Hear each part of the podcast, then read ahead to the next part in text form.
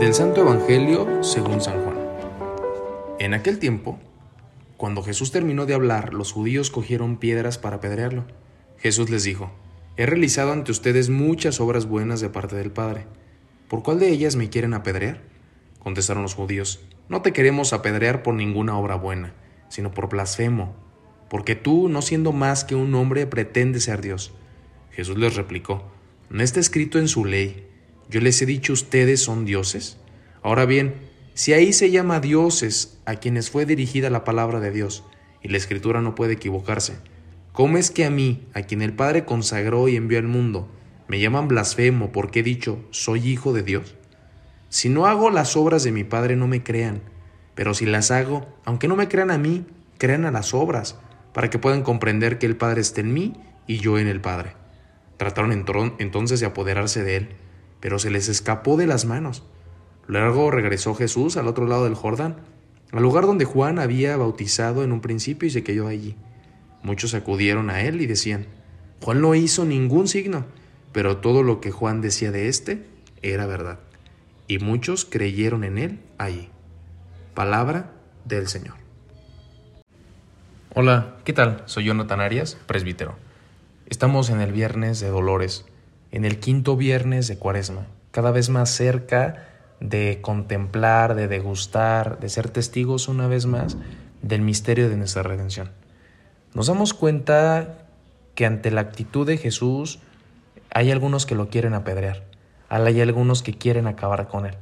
Y, y, seguramente no es por buscar la justicia, la fraternidad, la reconstrucción, la búsqueda de la paz, eh, sanar las relaciones, porque seguramente todos quisiéramos hoy también ese tipo de líderes en nuestras comunidades. Pero lo que no quieren y no soportan de Jesús es que les enseñe que su vida no le agrada a Dios. Lo que no soportan y aquello que les incomoda es de que su propia forma egoísta de relacionarse con Dios no es realmente lo que le agrada al Padre. Mi vida le agrada a Dios. Mis relaciones, mi sentido y mi trato con los demás es también agrado del Padre?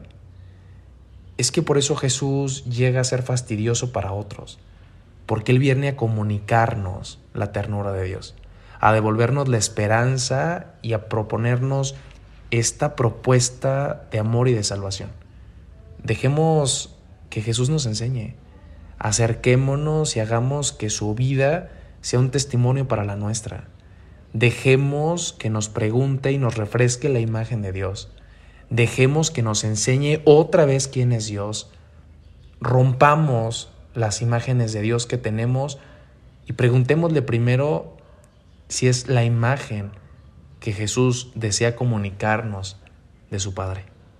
Estamos, estamos dispuestos a renunciar a esas imágenes que muchas veces hemos construido por nuestro egoísmo, por nuestros resentimientos, por nuestra ira, nuestra desesperación, por nuestro individualismo? ¿Estamos dispuestos a escuchar a Jesús? A darnos cuenta que sus signos y su presencia nos comunican un Dios que es distinto, un Dios de los evangelios. Dejemos que el Espíritu de Jesús nos renueve y que de verdad dejemos que su enseñanza impregne nuestras vidas. Vayamos en búsqueda de Dios, del Dios de Jesús. Esto fue Jesús para Milenios. Hasta pronto.